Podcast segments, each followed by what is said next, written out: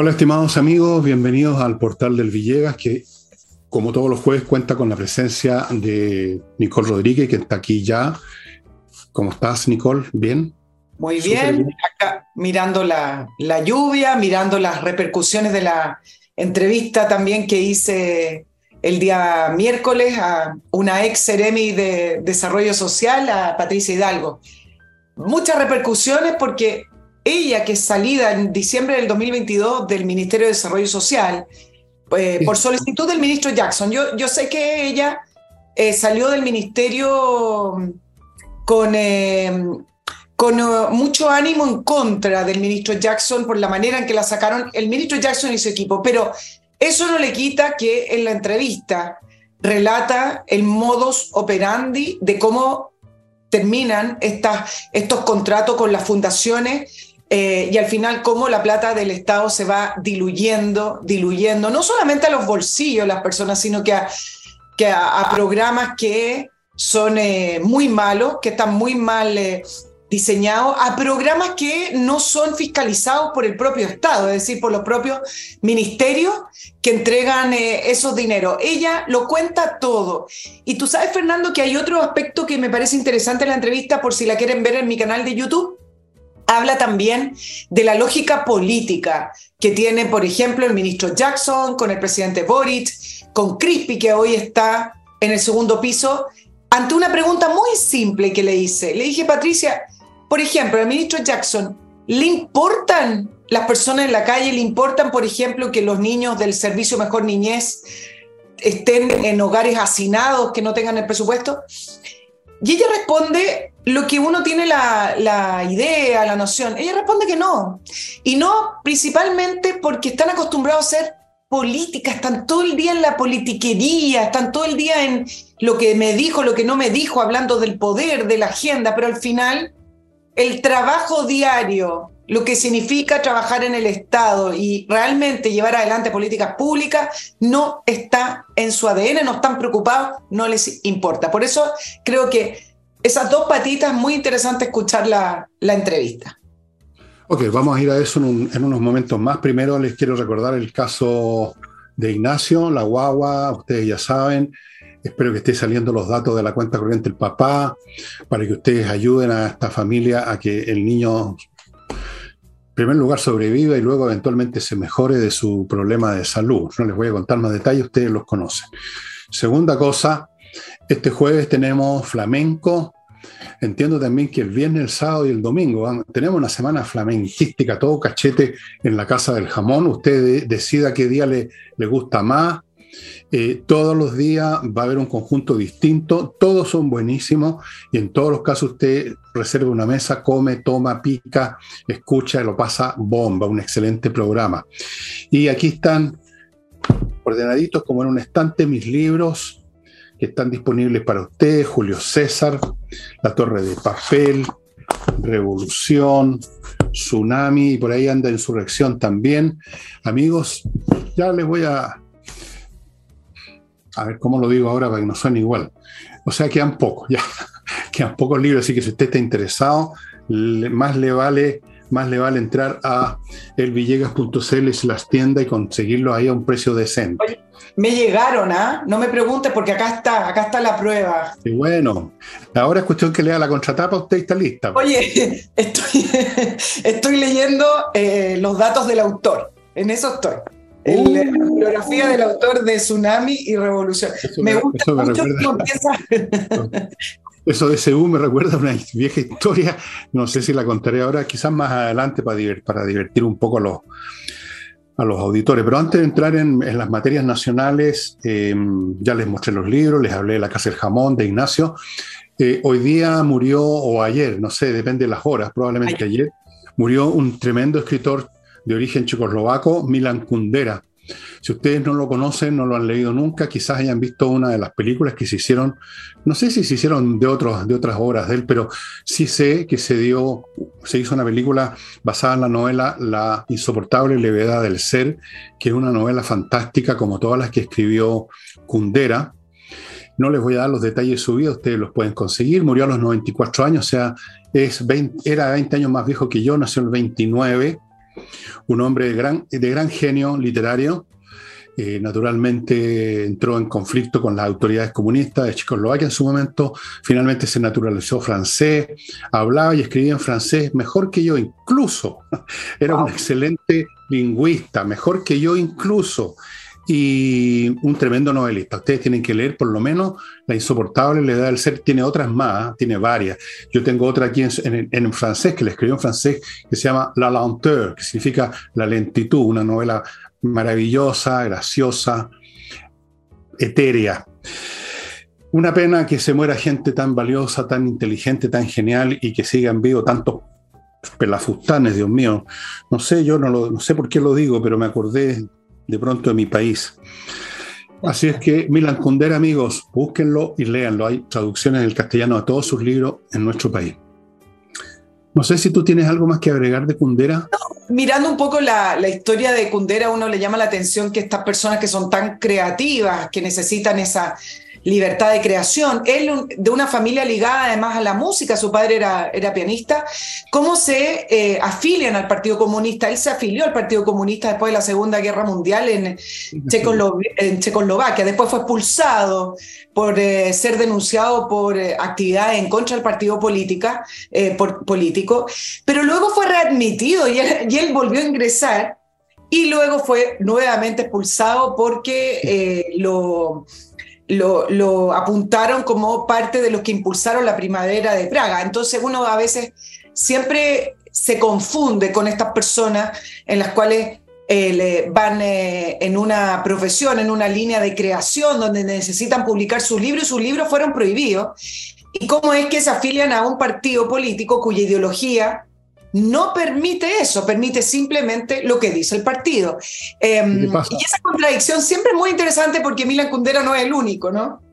No, no, es que, no hay, es que aquí no hay contradicción. Lo que pasa es que Kundera, como muchas otras personas que vivían en ese régimen, si no se matriculaban en el partido, se le cerraban muchas puertas, fue una cuestión utilitaria. Nunca estuvo convencido y por eso los pulsaron. Si ustedes leen la primera novela de él, que fue un tremendo éxito, que se llama La Broma, que fue la primera novela de él que leí también, en castellano, es divertidísima y es terriblemente crítica del tipo de sociedades que se erigen con el Partido Comunista como hegemón político.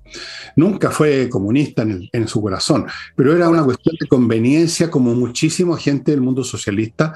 Si no eras comunista no te servían ni el café, digamos, es un poco eso. Pero como justamente no era comunista, es que tarde o temprano lo volvían a expulsar porque sus actitudes, sus conductas, sus escritos no correspondían a la línea oficial. Así es que no hay ni una contradicción ahí. Eh, es más o menos lo que pasó cuando, cuando venció el cristianismo en el Imperio Romano. Muchos se convirtieron en el cristianismo porque si no, no tenían entrada a, muchos, a, muchos, privilegios. Así que había que empezar a persignarse, aunque seguían creyendo en los dioses del Olimpo, en los que yo también creo. Yo creo en Júpiter, en Poseidón, en todos ellos, para que sepáis. Ahora, no, es, tan distinto, es distinto, pero tiene cierto rasgo de similitud a quienes acogen banderas y posiciones que supuestamente son políticamente correctos para creer que está del lado correcto de, la vida o que está del lado correcto del, del, poder del momento.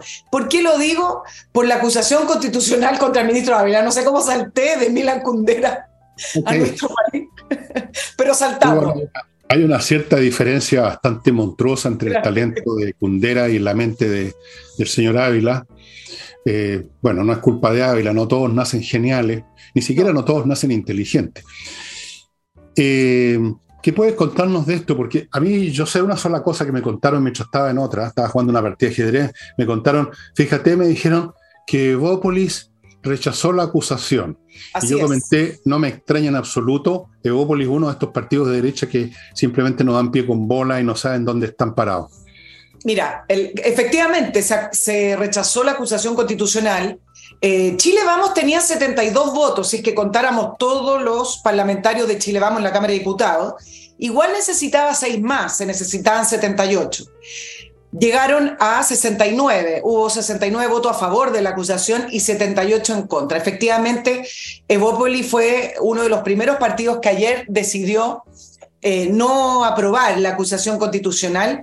Y acá lo voy a unir un poco con, el análisis y después vamos a ir a las repercusiones políticas para, para Chile Vamos, porque la pregunta para Chile Vamos es cómo convierten un momento de debilidad del gobierno. Yo acá estoy hablando de la, de la cancha política, no, no, no, soy eh, fan de ningún eh, sector, sino que desde el punto de vista de, la, de cómo se juega la cancha política, cómo convierten un momento de extrema debilidad del gobierno a de una gira presidencial, lo convierten en un triunfo, con un ministro Ávila saliendo con una acusación constitucional rechazada y con Chile Vamos dividido, donde al final terminaron enfrentados entre ellos y no dejaron que Ávila cayera por, por su propio peso. Entonces hoy el problema ya no está en la moneda, ni en su ministro de Educación, ni siquiera en las divisiones del oficialismo, sino que el problema está en, eh, en eh, Chile Vamos. Y con un presidente partiendo a, a una gira con un pequeño descanso, ¿no es cierto? Porque esto es un problema menos.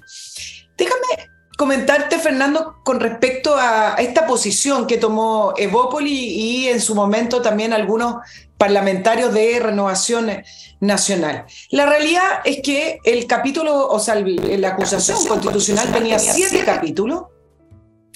Entre ellos estaban los resultados SIMSE, la decisión escolar, la violencia, la, eh, el, el, tema de la alimentación a través de la JUNAED y el derecho preferente a los padres en, educación.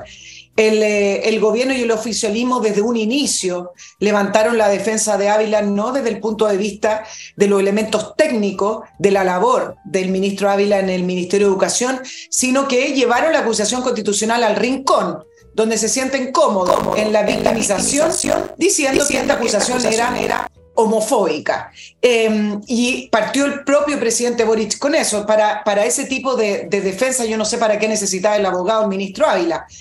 Pero el punto es que Chile Vamos tenía prácticamente estos votos y después de las declaraciones de la diputada Cordero, que dio unas declaraciones extremas, sí, con una explicación clínica, muy al estilo de ella, y después de Marcela Aranda, que habló del activismo LGTBQ, eh, diciendo que su condición superó el límite de lo privado, RN y algunos diputados de, de Renovación Nacional, no todos, que llevan esta bandera de somos liberales, nosotros compartimos esta agenda valórica no vaya a ser que nos consideren homofóbicos, retrógados o con, de valores antiguos y se asustaron. Yo lo voy a decir literalmente así.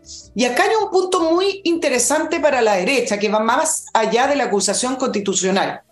El gobierno supo llevar la acusación constitucional al terreno donde la derecha se complica, la agenda valórica, donde no vaya a ser que los vayan a tildar de homofóbico y de no respetar la homosexualidad. Cuando aquí ellos tienen un punto que debieran hacer la diferencia y resaltar. Porque independiente que después la acusación constitucional no tenga el mérito que se pudo haber discutido para aprobarlo, ellos podrían haber planteado que una cosa es que una sociedad respete la diversidad de las condiciones sexuales de las personas y que a mucha gente ni siquiera le interesa ese tema y no le importa, pero distintos son las agendas políticas del activismo que busca poder. Eh, lo dijo quizás de una forma extrema, de una persona que está tildada como antifóbica, como Marcela Aranda, quizás no fue la manera de decirlo, ha dicho otras cosas que uno no comparte, pero finalmente habló del activismo respaldado por el progresismo.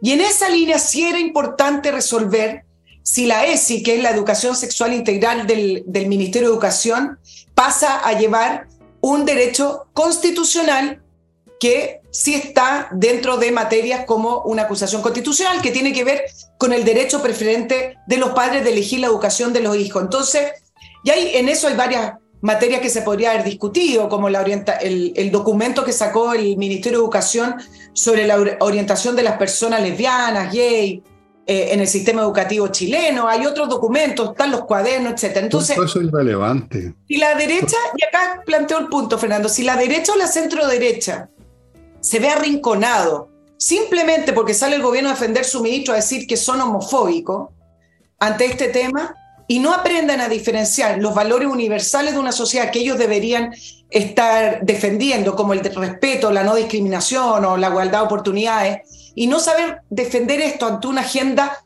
particular de intereses, aunque sean minoría, significa que no van a poder poder enfrentar próximas elecciones, porque esta es la agenda que siempre los hace confundirse.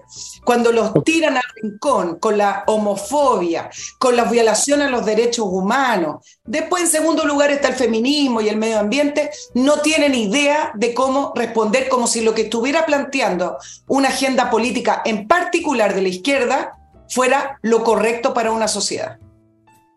Ok, voy a, voy a mi primer bloque y después hago un comentario de tu, de tu comentario.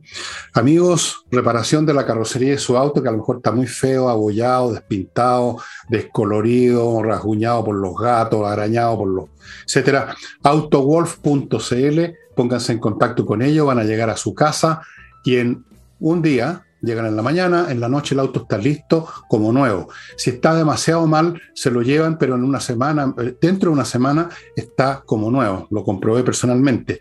Es el único servicio en Chile que hace esto a domicilio. Autowolf.cl.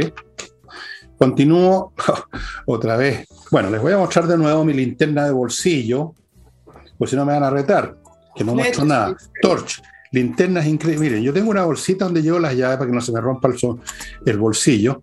Y dentro de eso llevo una pistola automática, un cañón sin retroceso, una cortapluma, una, una vianda con porotos, con rienda.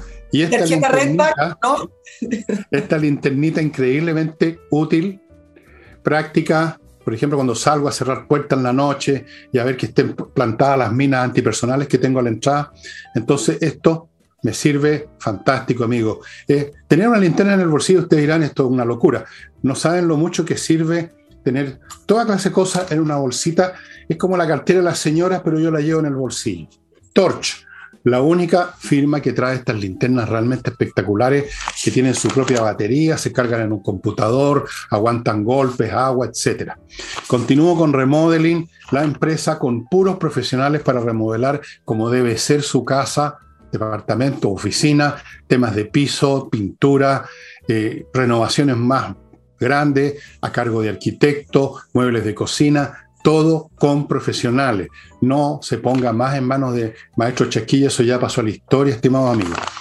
Y termino este bloque con Edifito, un software integral para la administración de edificios en todos sus aspectos. El aspecto físico del edificio, la remuneración, los temas del personal del edificio, la mantención de la maquinaria, del agua, de los ascensores, lo que sea. Todo, todo, todo en este software que se está usando en miles de edificios. Bueno, todo lo que tú dijiste, eh, ¿cómo resumirlo? Tenemos una derecha que es simplemente una calamidad intelectual y moral, muertos de susto por todo, se dejan arrinconar, como tú dices, y no se dan cuenta que estamos en unos tiempos en que entrar a, a discriminar las acusaciones en cuanto a su legitimidad por cuestiones puntuales, tales como si corresponde o no corresponde, que se trate este tema, cosa que mañosamente el gobierno llevó ahí a ese terreno, como tú dices, no viene a cuento, porque así como el gobierno y la izquierda defiende por razones políticas más grandes y generales una postura, así también la derecha debiera tomar en cuenta las necesidades políticas generales y en este caso consistían en ir en bloque a favor de la acusación, aunque fallara por una cuestión de números pero mostrar unidad, mostrar que están, están haciéndole oposición de verdad al gobierno. Eso era lo importante y no entrar al detalle. Cuando se entra al detalle en cuestiones importantes, se cae en un pecado que se llama pedantería. Fueron pedantes y fueron pedantes por cobardes, y voy a usar otra expresión más fuerte, pero no la voy a usar para que no se enojen. Eh, no tienen remedio, y por eso que dije el otro día, Nicole, que los cambios que van a haber en este país, que van a significar el fin de la izquierda, van a venir de abajo a la ciudadanía. De la ciudadanía vino lo del 4S, de la ciudadanía vino la, votación que liquidó a la izquierda y que encumbró al único partido de oposición que todavía parece oposición, que son los republicanos. Va a venir de ahí, de estos políticos que andan revisando detalles, en el fondo para esconderse, en el fondo, para yo no creo que sean tan estúpidos que no se dan cuenta que estamos en un plano político, en una situación política en que se requiere mirar lo grueso y no los detalles. Pero eso les da una excusa para disfrazar su cobardía tras razones jurídicas. No, esto no es un tema que debiera constituir una acusación constitucional porque es un tema técnico de la gestión y luego entra en el tema de con quién se acuesta el señor ministro, tampoco tiene nada que ver. Y se dejan arrastrar porque les conviene. Les conviene porque les da una excusa para su mariconada moral, porque esa es la palabra que se usa, que debiera usarse. Lo han demostrado muchas veces y lo siguen demostrando y ya yo no sé cuál es peor en esto. Parece que Opoli ganó el premio hoy día y no, no, esperen nada de esos partidos en la próxima votación de cualquier cosa, señores. No esperen nada ni de Renovación Nacional, ni de la UDI, ni de Opoli. Y yo diría, y agregaría otro partido todavía, pero no lo voy a agregar porque voy a darle una nueva oportunidad, los amarillos. Pero también me dan, no, no, me huelen, no me huelen bien. Yo creo que todo eso fue superado hace rato, estimado amigo, dada la situación en que la propia izquierda nos puso. En tiempos normales, las discusiones como las que pudo haber habido en el Congreso sobre los temas homofóbicos, que son irrelevantes para la ciudadanía, podrían haber tenido algún sentido. Ahora no. Exacto. Ahora, esta es la cuarta acusación constitucional que se le cae a, Chile Vamos. ¿ah? Eh, y, y, en esta línea voy a seguir lo que tú estás diciendo. Pierden solo, pierden solo porque están muy preocupados, igual que cuando fue la, elección presidencial, están muy preocupados de definirse en lo que no son. Evópolis está muy preocupado de que no vaya a aparecer cerca de un sector conservador y Renovación Nacional, la verdad es que cada vez hay más vientos que lo llevan hacia más posturas de la derecha, porque efectivamente en este caso Renovación Nacional eh, solo tenía unos pocos descolgados y quienes... Pero tenía descolgados. Tenía algunos, pero no representa prácticamente la posición. Pero no es posible que, tengan estas frases como en relación a lo que dice la, diputada Cordero o Marcela Aranda y después digan que van a estudiar la, la acusación en su mérito, no están estudiando la acusación en su mérito, simplemente se quieren alejar de las posturas o de la imagen que proyectaron estas dos personas, que tampoco dijeron nada tan terrible, algunas unas palabras un poco ofensivas, pero el resto no era, no era tan terrible. Y entonces le falta definirse y por mientras republicano sigue ganando elecciones y republicanos hoy es más que la suma de estos partidos políticos entre Bópoli, Renovación Nacional y UDI eh, juntos porque finalmente juntos no están. Bueno, esta, derecha debiera aprender de la izquierda.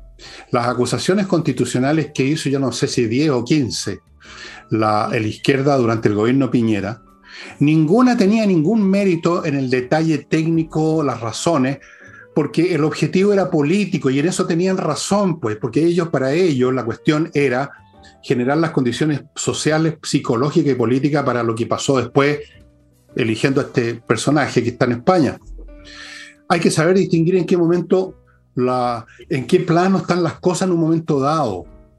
Ellos votaron las, las acusaciones, crearon las acusaciones constitucionales por una razón política, y la derecha tendría que hacer lo mismo y no estar mirando los detalles. Los detalles no son relevantes ahora, pero les sirven de excusa.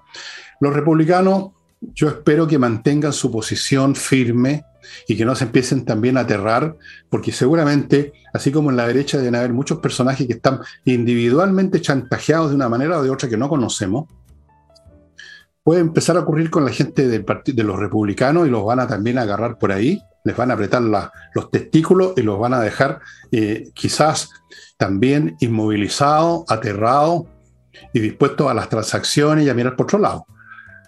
Pero en cualquier caso, la necesidad política ahora es simplemente tomar en cuenta la gran política y no la pequeña política.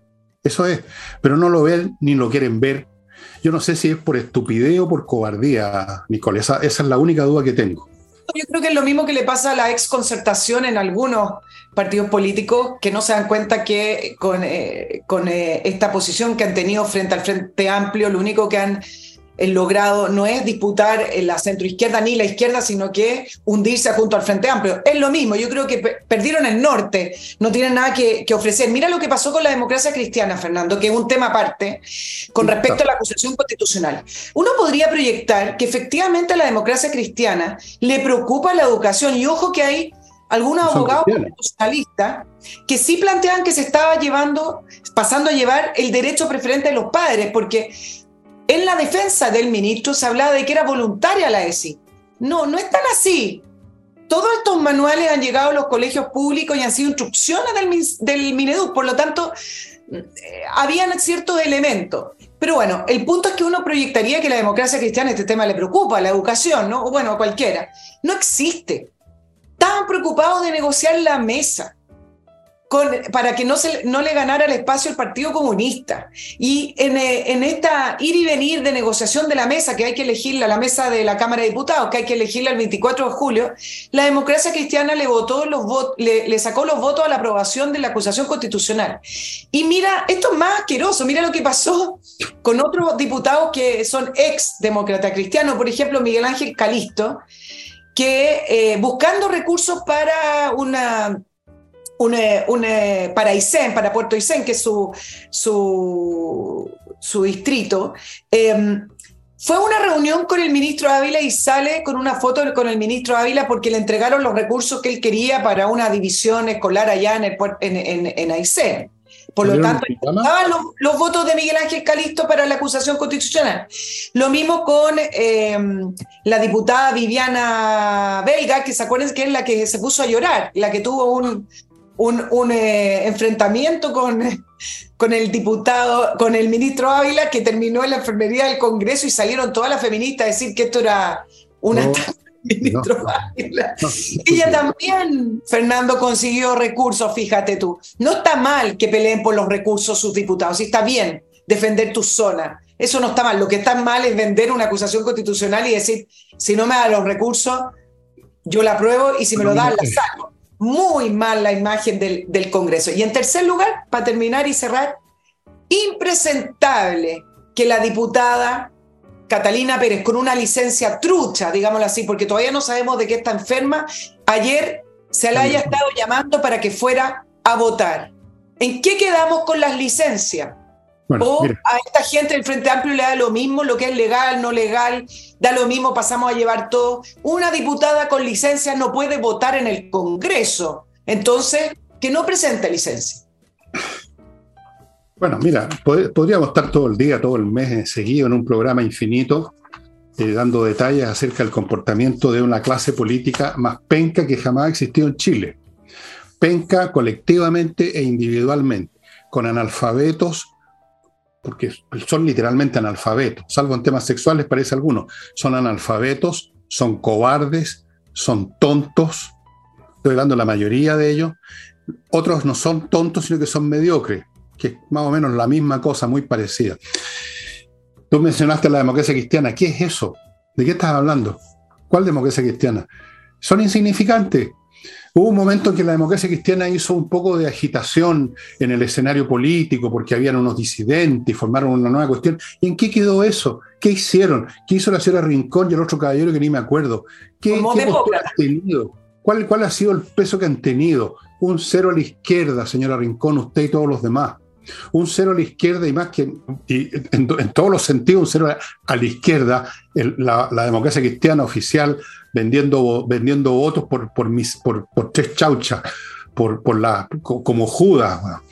Muy penca, pencas unos y pencas los otros. Aquí no se salvan los de la izquierda ni los de la derecha. Y por ese motivo, ha crecido como la espuma el Partido Republicano, y si el Partido Republicano no se pone a la altura de esto y empieza a perder ellos también el rumbo y empiezan a, meterse en pendejería y a ser acobardados, entonces se abre el terreno ahora para otra cosa, para el buquele chileno. Y si no es el buquele chileno, va a ser otra cosa también. Porque estas cuestiones, la naturaleza aborrece el vacío, dicen, y la política aborrece a los, a los tibiones, a los cobardes, a los que no se atreven, a los que andan correteando en los pasillos para conseguir una chaucha. En tiempos como este, en tiempos, digamos, chanta, no pasa nada. En tiempos como estos, donde el fuego está a, todo dar, lo que no tiene consistencia simplemente se desvanece en la nada, donde siempre debieron estar esta horda de incompetentes penca. No me importa ganarme el odio no solo de la izquierda, que lo tengo hace tiempo, sino que la derecha. Señoras y señores, ustedes son pencas, eso es todo. Y ahora voy a otro bloque, que no es nada de pencas, son puros productos buenos para ustedes, estimados amigos, esto sí.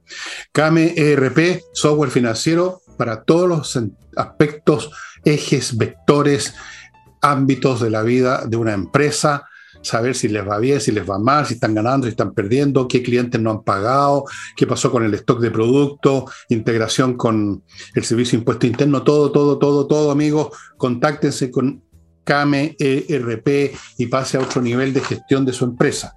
Continúo con kmmillas.cl, ¿qué más les digo? Ahí le van a comprar las millas que usted acumuló y que cualquier día desaparecen.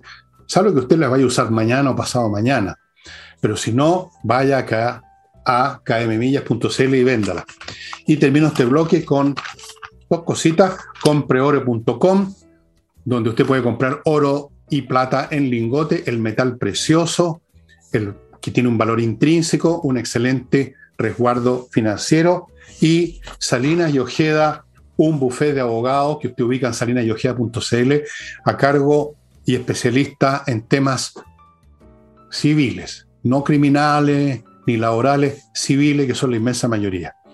Acuérdese que ponerse en manos de un mal abogado es perder plata, perder tiempo y perder el juicio. Y perder la razón también cuando ve que todo se desmorona. salinasyojeda.cl. Y volvemos, pues, a ver si en tu lista de temas hay algo menos. no, no, no hay, no hay. Que esta conducta de esta gente, bueno.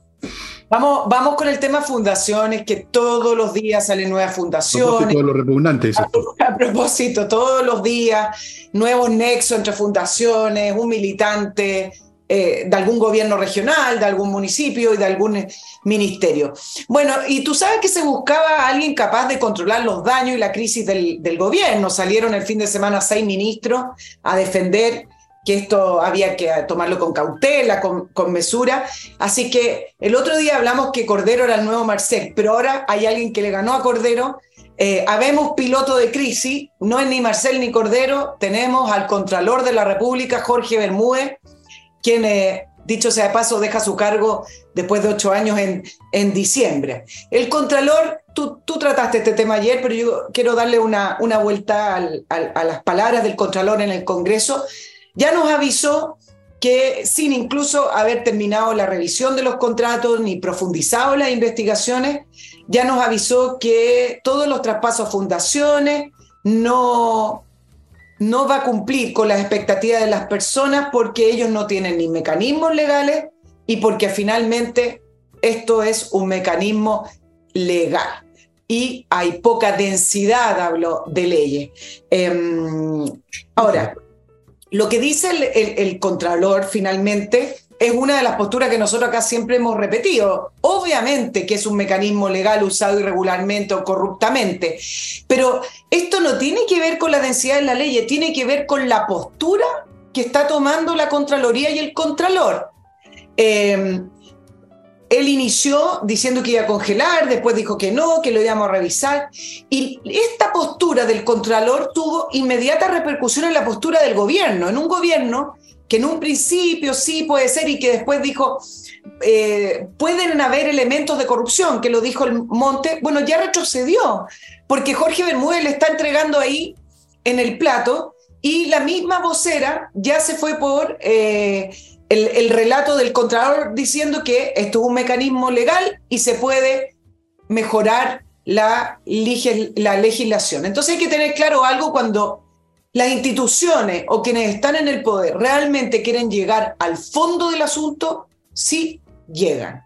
Y aquí está operando igual el mismo mecanismo que operó con el financiamiento ilegal de la política, donde el eh, fiscal Abbott tomó una postura es una postura. Y la postura del fiscal Abbott en su momento es, mire, sí, vamos a investigar, pero no podemos hacer nada si el Servicio de Impuestos Internos no se querella. ¿Te acuerdas?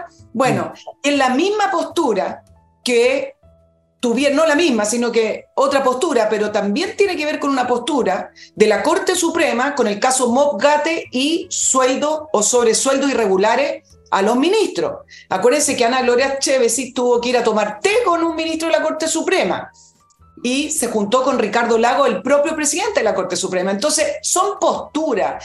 Sí tiene que ver con la debilidad del Estado, pero no desde el punto de vista legislativo, tiene que ver la debilidad del punto de vista en cómo está concebido el Estado, en el cual todos pasan a ser parte de un sistema de impunidad. Y eso es lo, el sistema de impunidad es lo que se ha estado construyendo, se ha estado diseñando desde que están en el Estado con un Estado poroso que permite que a través de mecanismos legales o legislaciones se pueda sacar la plata de todos nosotros que caigan en manos de partidos políticos o de políticos o de gente con cargos de poder a sus bolsillos directamente. Enriquecerse a costa de nosotros. No es la debilidad, es una postura, es una decisión. Bueno, sí, se puede ver de esa manera como posturas, pero cuando hay muchas posturas parecidas ya ni siquiera es una postura, es un sistema. Es lo que he llamado acá, usando la, usando la, la semántica que inventaron en Rusia, una nomenclatura.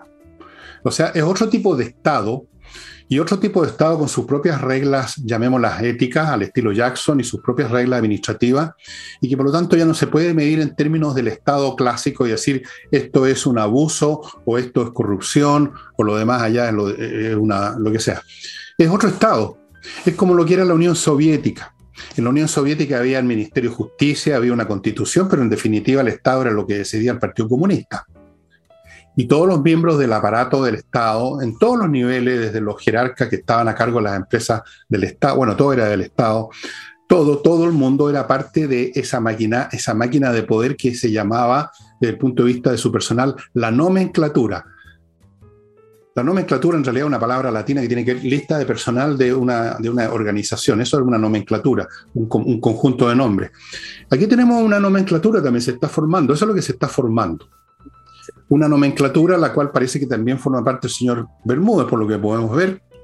Empiezan por presiones, luego por conveniencia, y luego incluso hasta se convencen. Yo creo, por ejemplo, que Marcel es miembro de, número ahora de la nomenclatura, no solo porque lo, lo, habrán presionado, sino porque yo creo que se convenció. Si llega un momento en la psicología de las personas en que los obligan a algo por presión, pero luego una vez que están ahí obligados, eh, resulta más conveniente psicológicamente, más cómodo adoptar la postura del que te obligó, eh, como esa frase que dice, si no puedes vencer a tu enemigo, conviértete, conviértese en su, en, tu en su amigo. Entonces, Marcel ya parte de la nomenclatura, miente a destajo en Estados Unidos, como mencionaste el, el, martes. Eh, el señor Bermúdez dice una cosa y después hace otra, y habla de la densidad legal ¿Qué quiere decir con esa hueva? Perdón, señor Bermúdez. Y así sucesivamente. Y, no hay, y ya no hay un Estado chileno. O sea, esa es la cuestión. Aquí no hay un Estado chileno que esté siendo corrompido. Ya lo transformaron o lo están transformando. Si no hay ninguna acción del pueblo en lo que queda todavía del Estado tradicional, o sea, procesos electorales, estamos jodidos porque todas las instituciones van a ser con unas que van a quedar al final, pero las van a agarrar también, que son las Fuerzas Armadas, a todas las van a absorber dentro de la máquina de la nomenclatura, estimados amigos. Eso es lo que se viene, salvo por lo que hagan ustedes, los ciudadanos comunes y corrientes, el día que vayan a votar por cualquier cosa. Porque de la derecha, bueno, ya ven ustedes cómo están votando. Sí, pues, descolgados. Con unos cuantos descolgados les basta, pues. Si no necesitan descolgarse todo, con unos cuantos descolgados, las votaciones las gana la izquierda. Les basta eso. Okay. No, no, deja, Fernando, de ser eh, interesante un tema que subyace del tema fundaciones, ¿ah? con estos miles de millones, ya vamos 14, son más de 14 mil millones, lo dijimos en el programa del martes, van a ser más y son más. Pero no deja de ser curioso el tema de los impuestos. Las fundaciones no pagan impuestos. Entonces, quienes más piden más impuestos, quienes más piden que todos sigamos trabajando para ello, son quienes finalmente no pagan ese impuesto, que son, en el caso del mecanismo que está utilizando Revolución Democrática y todos quienes son aliados de, del gobierno y se están favoreciendo de todos nuestros platas que se pagan a través de impuestos, bueno, las fundaciones no pagan. Entonces, uno se pregunta, ¿para qué quieren más impuestos? Bueno, la única conclusión que uno puede sacar es que quieren más impuestos, quieren que sigamos trabajando para ellos, para poder repartir más plata. Porque ahora son más, porque entró otra élite al poder eh, y porque quieren más. Entonces, qué curioso que sigan planteando el tema de impuestos finalmente y utilizan mecanismos donde precisamente esas fundaciones no los pagan. Sí, bueno, esto Voy a, voy a otro bloque, amigos, y después voy a hacerle una pregunta, porque ella sabe más que yo estas cosas, sabe más, sabe más que yo de todo, la Nicole. Así que, pero primero voy a, a ver el tema muy importante, amigos, de los courier. Los courier que traen desde Estados Unidos a Chile lo que la empresa necesita o lo que una persona individual compró en una tienda en Estados Unidos. Y hay un courier chileno, amigos. Hay courieres norteamericanos que todos conocemos, de HL, etcétera. Y este chileno se llama Fastmark, y usted lo ubica en farmac.cl. ¿Cuál es la ventaja que tiene con respecto a otros? Es que el chileno conoce mejor las necesidades de nosotros, usted tiene más facilidades para contactarse con una empresa que está en Chile a una que está en Estados Unidos. Fastmark.cl es el lugar donde está ubicar este courier. Continúo con patriciastocker.com, un grupo de profesionales a cargo de registrar su marca en Chile y el mundo, protegerla, defenderla y renovarla todo el tiempo, hasta el fin de los tiempos, hasta que las trompetas de Jericó nos llamen al juicio final. Continúo con Villa Flores. ¿Tú no crees en el juicio final? Yo sí. Villa Flores, una florería fantástica que le ofrece más de 400 arreglos florales, incluso con unas flores que yo nunca sabía que existían siquiera. Muy bonita. Entren al sitio, ahí están los datos, véanlo, 400 para que usted coja lo que le parece mejor para ese matrimonio a donde lo condenaron a ir, perdón, lo invitaron a ir. Esos matrimonios con 400 mesas en que nadie conoce a nadie, que son una lata espantosa. Villa Flores, ¿sí o no? Pensé que decía la condena, no de los invitados. ¿Ah? Pensé que la condena era de los novios. Por eso no, los novios ya ellos ya. Bueno, también, pero en fin. Eh, ¿En qué estábamos? Estábamos en los impuestos ah, para, poder financiar a toda nuestra élite tiene que financiarse a todas estos pinganillas, pencas, rascas de barbita y bigote o de ropas artesanales, porque esa es la onda, pero que además financian la catequización, pues, si esa es la cuestión más fundamental. Si se están forrando los bolsillos, pero también están haciendo cosas, no pintando los muros como esa fundación. Yo nunca había sabido de una fundación para pintar muros. Es para otra cosa. Es para integrar cabritos chicos tontones eh, los hacen sentirse importantes, los hacen sentirse algo que todos los seres humanos buscan, el 99%, que es ser parte de algo. Y en los jóvenes muy fuertes instintos, son muy gregarios los jóvenes. Los jóvenes son como ovejas. Entonces llega alguien a decirle, compañero, entremos en esto para lograr el desarrollo social. Ah, no, perdón, hay un Ministerio de Desarrollo Social para lograr el desarrollo de no sé qué, qué cosa. Estupendo. Y hay plata además. O sea, eso también es importante. Eh, hay una actividad. Y así van conquistando gente. Por eso que son tantas cientos y miles de fundaciones. Exacto. Eh, eh, este es una, esto es parte del proyecto gramsciano que andan predicando los huevones estos de España, estos intelectuales de quinta categoría y que aquí los consideran verdaderos genios desplandecientes. Es eso. Ya no, se, ya no sirve tomarse el poder a balazo.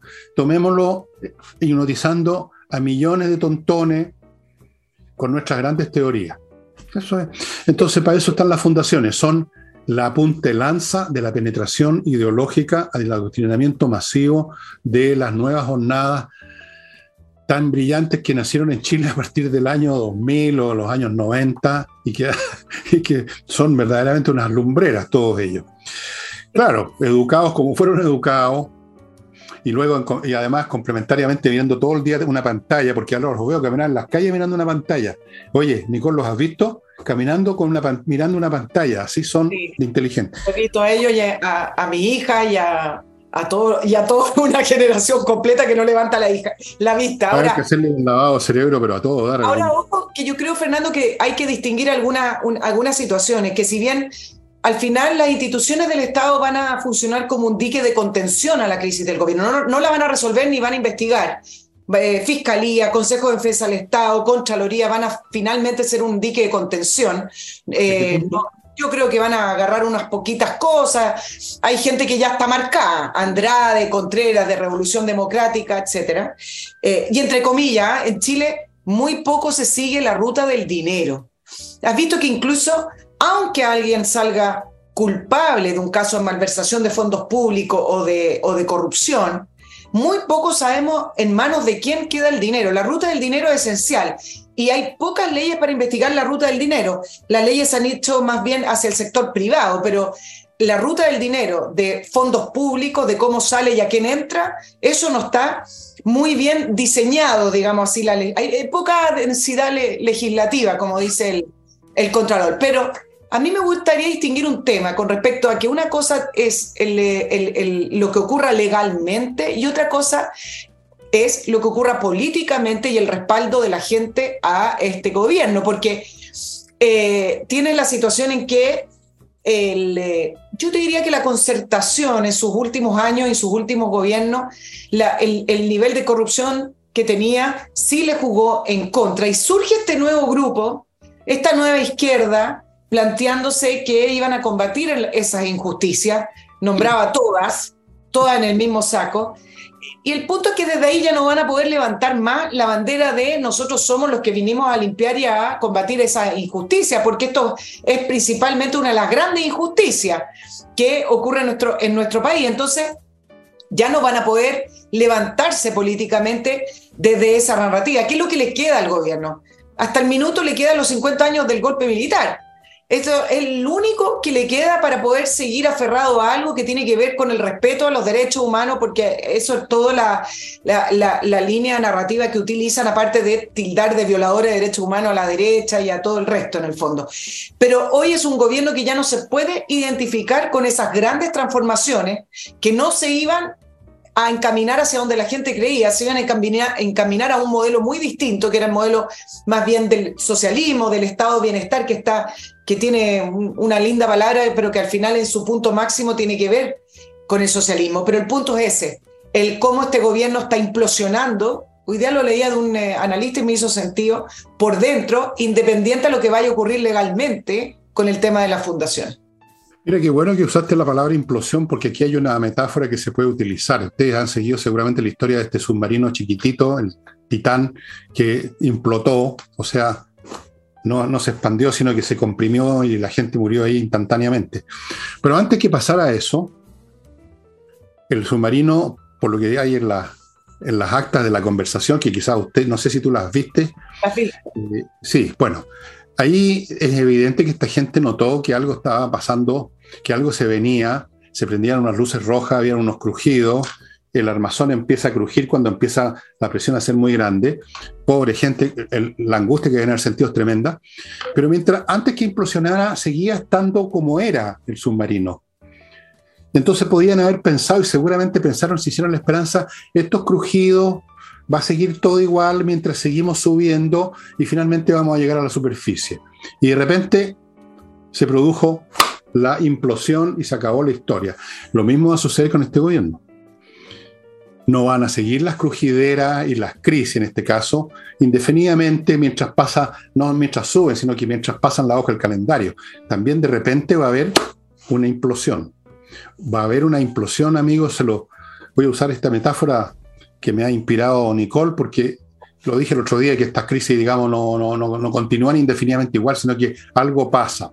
Bueno, ese algo que pasa, yo creo que es una buena metáfora lo de la implosión, porque no tiene dónde sujetarse, no tienen nada.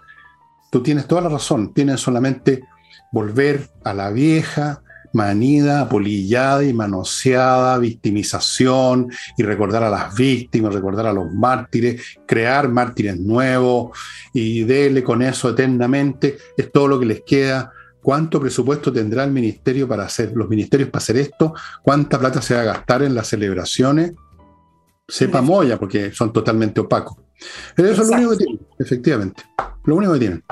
Claro, porque ¿qué está pasando por lo menos en la interna? Mira, el gobierno tiene muchas crisis porque el país tiene muchas crisis paralelas. Primero la de la educación, que es una crisis silenciosa, es una crisis que no está en las calles, pero es una de las grandes crisis y nadie está haciendo nada. Y luego tienes otra eh, crisis, la crisis económica, que es la más importante, em, y tiene, la puedo nombrar infinitamente, la crisis de salud, etc. Pero lo que está ocurriendo con el tema fundaciones son las crisis internas que están profundizando más. el Partido Socialista con Revolución Democrática, ambos los partidos fuertes de cada coalición están enfrentados. Claro, ahora con la acusación constitucional se les vio unidos, pero en el fondo el Partido Socialista para algunos dice está perdiendo la paciencia. Yo no creo que van a, vayan a abandonar el gobierno, el punto va a ser que podrían seguir en este gobierno, pero incluso así hacer esta implosión que estamos comentando. El Partido Socialista ayer le decía a la moneda, entreguen la información, ustedes saben a dónde fue a parar el dinero, a quienes se la entregaron. Fue una declaración bastante fuerte. Y algunos dicen, bueno, despertó el Partido Socialista. Bueno, yo no sé si el Partido Socialista despertó, depende de cuánto intereses tenga, y yo no creo que haya despertado. Los muertos no despiertan. internamente están. Nunca he visto un muerto que despierte. No se conoce ese fenómeno. Se descomponen nomás, finalmente, eventualmente. El, Partido Socialista está en estado de descomposición el Partido Puente Cristiano ya se murió hace rato, no, se compuso, ya no queda nada. No tienen nada que ofrecerle. Lo único que les queda es seguir en el gobierno porque ahí están las pegas, ahí están las platas, ahí están las posiciones. No tienen nada que ofrecerle al país. En este momento lo único que le ofrece algo al país distinto son los republicanos. Esa es la realidad. ¿Y qué es lo que ofrecen los republicanos, en fin de cuentas? Nada nuevo. Aquí no hay una agenda novedosa. Me parece a mí que lo que ofrecen es volver a lo que este país siempre ha sido, Mira tú qué novedad, ¿no? Llega, se convirtió en novedad volver a la, casilla inicial, que exista orden en los colegios, que funcionen los profesores, que no les enseñen a sobarse a la espalda a los niños, sino que les enseñen matemática y castellano, que, que los empresarios puedan trabajar sin que los miren como criminales, que no los acogoten a, los chilenos con impuestos, que no nos roben las cotizaciones. Yo creo que ese es el programa de los republicanos Nada especial, ningún paraíso, ninguna épica, ninguna gran narrativa, la, el sentido común puro y simple. Y esos son los únicos que tienen algo que ofrecerle, que es eso. Eso. Y yo creo que cada vez más gente quiere eso. Así que, ¿qué pueden ofrecer los socialistas a cambio? ¿Otra, otra revolución en vino, con vino tinto y empanada? ¿Una revolución feminista? una revolución color turquesa, color amarillo, color verde. ¿Qué pueden ofrecer? Eh, restituir la, ética cuando han demostrado ser unos corruptos, todos ellos, pero ya a, todo dar, por comisión o por omisión. Si no es ningún milagro que esté creciendo el Partido Republicano. Es eso. La gente vio en ellos, a lo mejor se equivocaron, o quizás no, vio en ellos un retorno a lo que podríamos llamar lo normal, ese es el partido de la normalidad.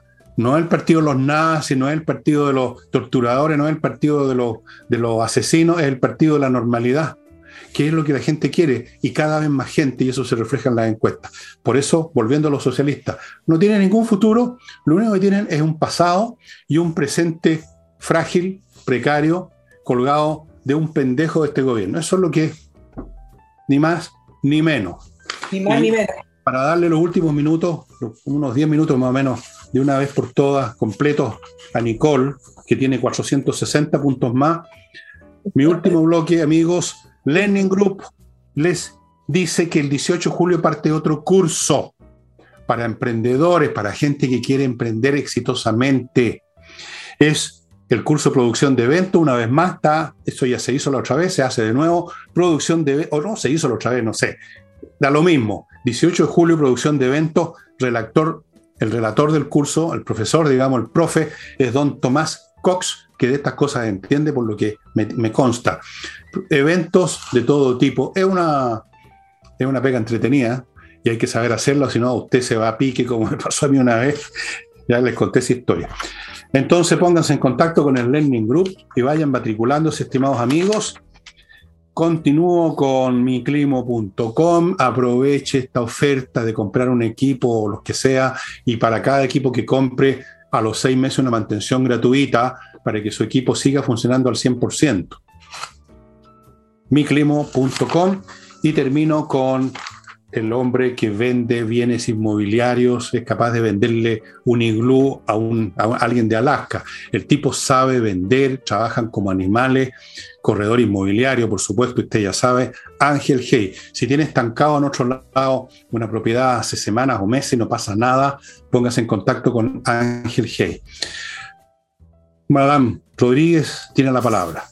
El, programa del, martes hablamos de, de la crisis económica y hablamos de la minería y de esa proyección de un eh, descenso en la inversión minera de 42%, que es una enormidad. Y a propósito de la política nacional del litio, que es la gran estrella del gobierno, que es al final una política ficticia, el, presidente Boric que se va ahora a su gira de la CELAC en la Unión Europea, que va a poner el acento en, en economía, en inversiones, ya voy a entrar a la política nacional del litio, pero no se me puede escapar esto. ¿Cómo es posible que el presidente Boric, antes de partir a la gira, donde el eje va a estar puesto en atraer inversiones y los 50 años del golpe, o sea, rememorar el pasado, un país que está constantemente en el pasado, diga que eh, va a ir a defender a Chile? Yo, yo lo que no entiendo es si el presidente siempre está en guerra con alguien, a defender los intereses de Chile contra quién.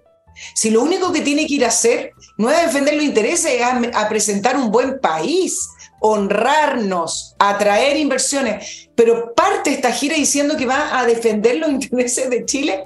Y yo me pregunto contra quién está en guerra el presidente, Fernando. Contra nosotros. Esa es la ah. guerra que tiene. Claro, está en guerra contra el país. Eh, literalmente, ¿no? Contra la mayoría del país está en guerra. Quiere destruir este país. Eh, yo no sé qué diablos va a hacer allá y me da lo mismo. La verdad, creo que es, una persona, es un personaje absolutamente irrelevante el señor Boric. Es una marioneta del Partido Comunista. Eso es todo lo que es. Le pegaron unos gritos por teléfono y inmediatamente le cortó la cabeza a Patricio Fernández. Eh, me da lo mismo que se la cortaran, ¿no? ¿no? No soy precisamente hincha de Patricio Fernández. Eso es todo. Entonces, da lo mismo que vaya con su barbita y su anteojos modelo yendista a hablar puras estupideces sobre, eh, sobre, la, conmemoración. ¿Por qué no conmemorar? A ver, yo voy a conmemorar el día en que Mateo de Toro y Zambrano tuvo almorrana, que sufrió mucho ese día. Ya, pero, pero él que no, Sí, es que sí, hay que mirar el pasado, pues. Pero mira, te voy a decir lo siguiente. ¿Cómo que no? Un poco, vamos a cruzar los dedos por la gira del presidente, porque esto es independiente de las posturas políticas de las personas. las piernas mejor. por quién usted haya votado. Esto da lo mismo si usted en alguna oportunidad votó o no votó por Elwin, votó o no votó por Frey, votó o no votó por Piñera, votó o no votó por Lagos, pero cuando salían, uno no cruzaba los dedos para pensar en ojalá nos represente bien y no nos ponga en vergüenza. Eh, da un poco de pudor. Pero cuando sale el, presidente Boric, la verdad es que hay que cruzar los dedos y, pedirle a no sé quién que por favor nos represente bien, porque da, a veces da vergüenza ajena. Sí. No, sí da vergüenza. Eh, eh, yo creo que no basta cruzar los dedos a ver qué más se podría hacer. Una, ir a lo Vázquez, de rodilla todo el camino, dándose el latigazo. En una de esas pero tú no eres creyente de estas cosas, así que... Pero 11 días, 11 días. Pero igual, ¿ah? Podemos ir igual. O sea, hagamos la fundación de lo, la fundación Lo Vázquez. Todos los que quieran ir a darse a azotarse para que nos represente bien. Yo creo que en cierto sentido nos representa bien. Sí. Nos hemos convertido en un país de opereta, en un país ridículo, en un país tonto. Así que yo creo que nos representa estupendamente nos va a representar bien. Cada vez que ha salido, muchas veces que ha salido, tú ves cómo se han reído de él, los periodistas, los críticos se han mofado de, este hombre porque eh, por las cosas que dice, las posturas que toma. Pero es representativo del país en este momento. Es representativo hasta de la oposición. Realmente, o sea, si hubieran mandado a un tipo inteligente, le hubieran mandado, no sé, a un físico nuclear, a un gran poeta, algo así, eso sí que habría sido poco representativo. Nicole. Imagínate, claro, bueno, voy a pedir disculpas porque me, fui al tema de la gira a la CELAC y no de, del tema que tenía preparado, que era NAMI, que es otra forma de corrupción. One minute. por eso, voy a, voy a cerrar con el tema de la gira. Yo creo que ningún país va a ser muy atractivo para inversiones si la gira se va a concentrar en los 50 años del golpe. Son cosas contradictorias porque eso significa que es un país que está concentrado en el pasado y que de verdad a la mayoría de la ciudadanía no le interesa. Pero mira cómo yo te planteaba que el presidente Boric está en guerra siempre con alguien, porque el, eh, inicio de su gira eh, para despedirse del país lo hizo desde La Pintana, porque estaba inaugurando algunos centros de los Juegos Panamericanos. Y ni siquiera el deporte lo dejan tranquilo. Y dice que en su discurso, en vez de estar feliz que los Juegos Panamericanos va a ser una fiesta, que van a, nos van a ver desde todas partes de, de Panamérica y que van a venir deportistas, turismo, entonces dice que el deporte no debe ser concentrado en un sector de la ciudadanía ni solamente para las personas que tienen lucas. Y acá yo lo decía al presidente, que si está tan preocupado de eso, entonces que invierta en canchas públicas, que invierta no en la ESI, en educación, sino que que invierta en los colegios y en los liceos para que tengan más horas de deporte, inviertan buenos profesores, porque el deporte es un hábito y es una costumbre que se enseña, no surge por las lucas. Entonces, también está en guerra con el deporte, fíjate, porque ahora... da lo mismo, es un demagogo rasca nomás el presidente de la República. Es un demagogo rasca. Ni siquiera tiene la grandeza demagógica que tenía Arturo Alessandri Palma, que un día, en un día frío, se asomó al balcón de la moneda y estaba todo el mundo tiritando y agarró su abrigo y lo tiró. Le doy mi abrigo al pueblo. Wow. o sea, una ridiculez, pero por lo menos tenía un cierto, una, una cierta faceta épica. ¿Qué es lo que podría agarrar este gallo y tirar? ¿Los calzoncillos quizás? No sé. No sé. Eh, bueno, dejemos a, dejemos a este hombre vendiendo la, vendiéndole a los inversionistas a los 50 años del golpe. A lo mejor, a lo mejor alguien se viene a interesar a, viene a invertir en el golpe. No sé cómo, pero van a saber uno. Mira, estamos atrás, somos muy anticuados. Exacto, y dejando de lado las bromas, el, hecho de que concentre la gira los 50 años del golpe también refleja algo y tiene que ver con la visión de Estado que tiene su gira. Las giras de los presidentes son para representar los intereses nacionales. Y a él le ha costado mucho salir y no ha salido, y su gobierno no ha salido, porque cada vez que salen de gira representan los intereses de su sector. Y él no ha logrado hacer la diferencia entre tener altura estadista de presidente, de representar a Chile, a diferenciarlo de su agenda política particular de un sector político que él representa. Y cuando sale solo representa eso. Pero es que un revolucionario nunca hace esa distinción entre sus ideas, su visión de país y el Estado o el resto del país. Para ellos es la misma cosa. ¿no? Si el, momento, en el momento que hiciera la distinción, estaría aceptando la validez y legitimidad de, una, de un ente que para él no debiera existir. El modelo neoliberal, la legislación burguesa, las instituciones burguesas que quieren demoler, ¿cómo tú la vas a legitimar tomando en cuenta que existen como una cosa con, su propia, eh, con sus propias necesidades y, y... No, pues no puede hacer eso. Para él es todo eso él, cuando habla de las relaciones turquesas o del feminismo, él piensa que está abarcando, y eso es lo que pretende al país en su conjunto. Si hay, que, hay que entender de una buena vez la mecánica mental de los revolucionarios, de los fanáticos. No, no, no, no. Mira, Cristo dijo al César lo que es del César y a Dios lo que es de Dios. Pero para los revolucionarios todo es del César. No hay, no hay otra cosa. Todo es de la revolución. No hay otra cosa. No hay un César. Hay la revolución que es Dios para ellos. Bueno, amigos. Incluyendo los impuestos. ¿Ah? dice que no, dejémonos de broma, dice la Nicole, pero la verdad las cosas que a mí me, está haciendo cada vez más difícil no convertir todo esto en una, en una especie de comedia o de broma, porque no, no, no se puede tomar en serio un gobierno como este salvo por los daños que hace. Ahí sí. No se le puede tomar en serio porque está formado por una patota de, por una cuadrilla de payasos simplemente. El problema es que estos payasos no terminan la función y se van para al camerino a sacarse el maquillaje, sino que están gobernando. Bien, entonces amigos, se termina el programa. Agradecemos la presencia que le da sustancia a este programa los jueves y los martes de Nicole. Agradecemos su presencia y no olviden que este domingo voy a hablar de Mark Twain. A lo ah, En Milan Kundera, yo creo que tengo un sábado cultural que lo dediqué a Milan Kundera. Búsquenlo en YouTube, ponen ustedes Kundera Villegas y si está, va a aparecer. Si no aparece, que estoy equivocado una vez más, para variar. Y eso sería todo, estimados amigos. Muchas gracias, nos estamos viendo mañana. Hasta mañana. Y ahora trato de apagar esta cuestión. Ahí está. Hoy, hoy esa luz me tiene los ojos, pero mal. ¿Qué pasó acá, weón? Sigue grabando.